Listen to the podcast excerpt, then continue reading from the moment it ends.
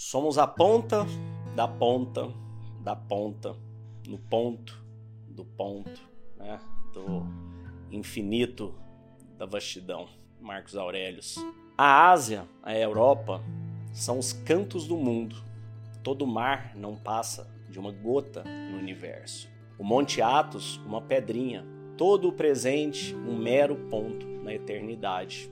Todas as coisas são pequenas, mutáveis, perecíveis. Tudo se origina do mesmo princípio comum que nos governa, ou diretamente ou como consequência de sua vontade. Até a bocarra do leão, os animais peçonhentos, todas as coisas nocivas e perigosas, como um espinho ou um lamaçal, são como que adornos e complementos das coisas nobres e belas. Assim sendo, não considere nada disso estranho ao universo. Tudo emana da mesma fonte. Reflete sobre isto. Marcos Aurelius, livro 6, Meditações. Esse trechinho aqui, o Marcos Aurelius nos faz essa reflexão que é muito interessante, né? Porque nós somos seres extremamente limitados, né? Extremamente é, pouco representativos em termos de espaço-tempo. Até o Elon Musk, você parar para pensar, o homem mais rico do mundo, né? Toda aquela inteligência e tudo, ele também assim como você, vai dar 80 voltinhas em média em torno do Sol, já deve ter dado aí beirando umas 50, falta 30. Se der as 80, né? Porque sempre a gente não sabe o dia de amanhã, talvez essas voltinhas sejam interrompidas a qualquer instante. Então ele tem o mesmo tempo que você.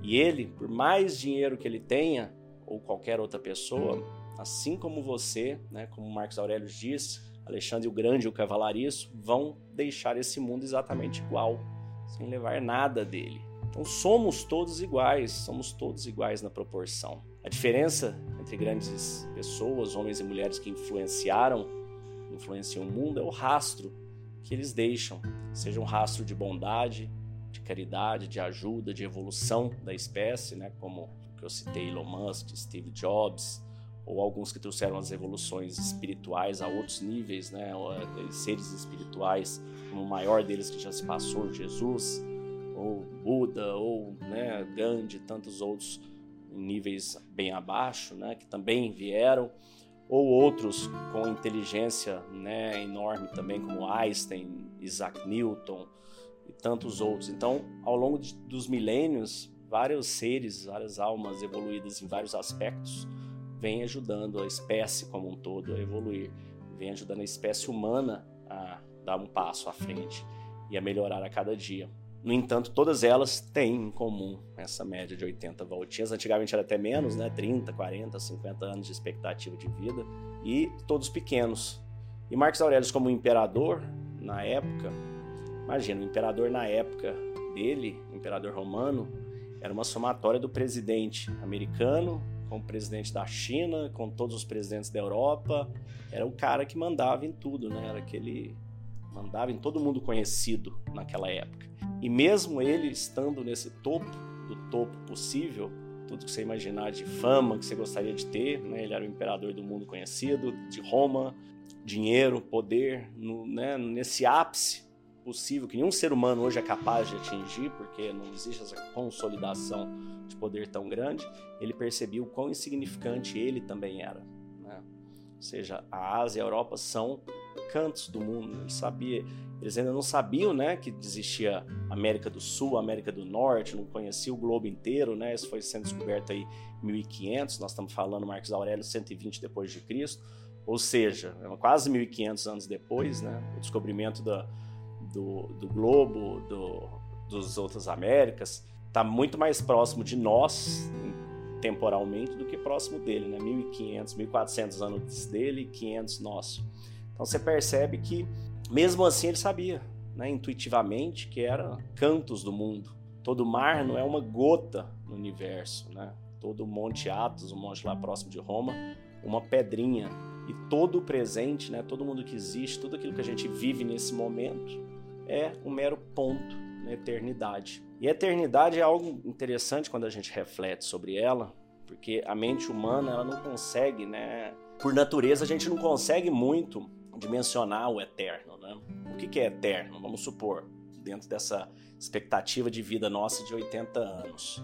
Mil anos, né? 10, 15 vezes mais aí, 12. 10 mil anos, 80 já é muito pouco. 100 mil anos, 80 já é bem pouco, né? Um milhão de anos para trás, 80 é quase nada. 10 milhões de anos, 100 bilhões de anos, é, 100 milhões, 1 bilhão de anos, né? Aí a hora que a gente chega em 1 bilhão de anos, para trás, ainda é menos de 10% do tempo de vida estimado do planeta. E né, o universo, estimado em 13 bilhões de anos-luz. Então você pega, isso é o que veio até agora. E o que vai existir para frente, né? Quanto, qual que é essa eternidade para frente? É, o espírito é eterno, mas a nossa vida aqui é muito pequena, é muito nada. Quando a gente para para refletir sobre isso, quando a gente para para refletir, ó, para daqui 100 anos, vamos pôr 120 para garantir. Daqui 120 anos, ninguém que está vivo nesse planeta hoje estará vivo. Assim como não tem ninguém vivo hoje que estava vivo há 120 anos atrás, né? Do início do século, em 1900. Acredito que não tenha ninguém vivo hoje daqui 50 anos, a maior parte de nós todos que estamos escutando esse podcast não estaremos mais aqui. Então é tudo muito passageiro, muito rápido. E a gente vê muitas dessas coisas que acontecem no nosso dia a dia como se elas fossem tão importantes, né, tão impactantes, nos trazem tanta angústia, tanto medo, tem que resolver, é para ontem. Isso é muito importante, não é tão importante assim, independente do que seja, não é tão urgente assim. A única importância que você tem real na sua vida é a importância de evoluir, de melhorar, de ajudar as pessoas ao seu redor também a evoluírem, a viverem dos seus valores, né? a serem pessoas justas, a ter coragem para mudar, para enfrentar situações, a ter uma mente equilibrada, uma mente inabalável, uma mente serena, né? a ter tratar as pessoas com justiça, ter equilíbrio e evoluir a cada dia. Então, dentro do chamado estoico, é sobre o que a gente tem feito, né? Você às vezes estuda anos, décadas para se tornar um médico, um engenheiro, qualquer coisa que você esteja na, na área, informática, filosofia, qualquer coisa. E para ser uma pessoa melhor, você tenta, né, escutar às vezes um podcast ou ler um livro numa semana. Mas a gente dentro do chamado estoico acredita que é muito nosso empenho deve ser muito maior nesse sentido de crescermos e evoluirmos, porque todo o resto é consequência. A partir do momento que você se encontrar encontrar esse equilíbrio mental, você vai perceber que a sua melhora em relacionamentos, sua melhora profissional, sua melhora financeira, sua me melhora em níveis de felicidade vão ser tudo consequência desse seu novo eu, você, assim como tantas outras pessoas, vão conhecer dentro do chamado estoico.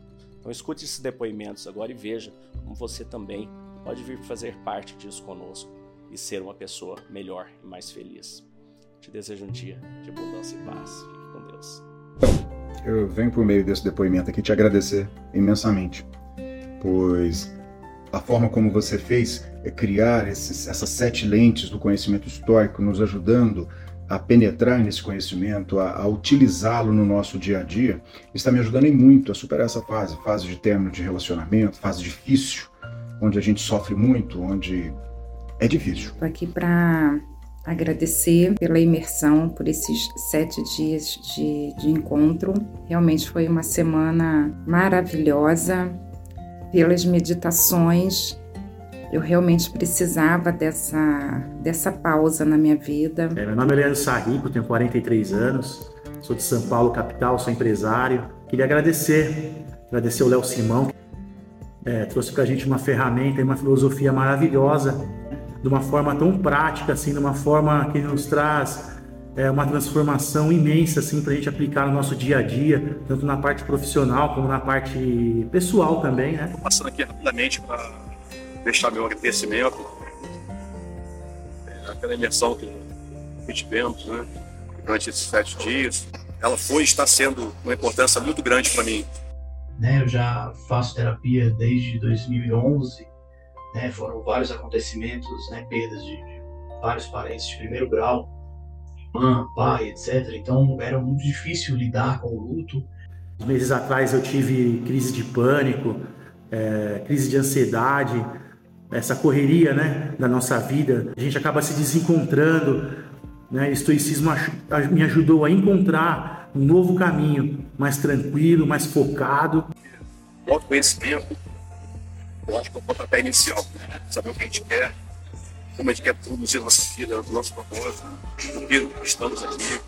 É, então, é, a gente chegar a esse ponto da descobrir. Terapia cognitivo comportamental e tal, ela visa isso para o paciente, né? Ela quer que o paciente cada vez mais enxergue a vida que é uma luta constante, né? É um, é um desafio diário.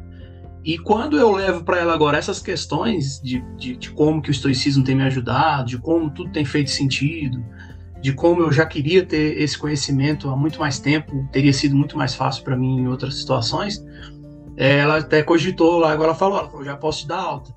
Ela, porque você entendeu o significado da coisa, você, você já está lidando com conflitos que eu te conhecendo sei que você ia agir de outra forma, reagir, explodir, tentar resolver de uma forma que agora você já fala é aquilo, né? Posso mudar? Posso. Posso. Se eu me estressar com isso, vai mudar alguma coisa? Não. Então, vamos ver o que está ao meu alcance e vamos seguir, né?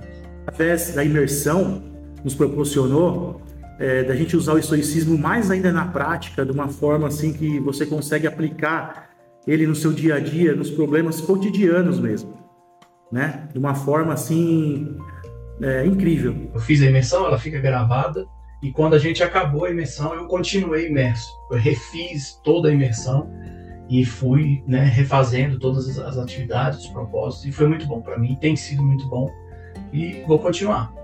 Então essa ferramenta tem me ajudado bastante. Então, muito obrigado. Eu recomendo a todos esse curso.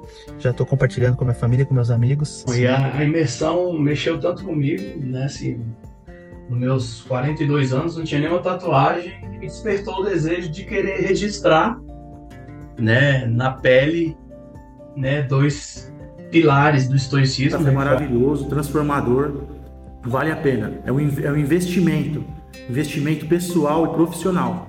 É, eu senti uma pontinha de ciúme da minha psicóloga por conta do estoicismo, mas é, foi por um bom motivo, né? Uma coisa que é objetivo alcançado, né? Mais uma pessoa que conseguiu superar uma luta que estava sendo travada há anos, né?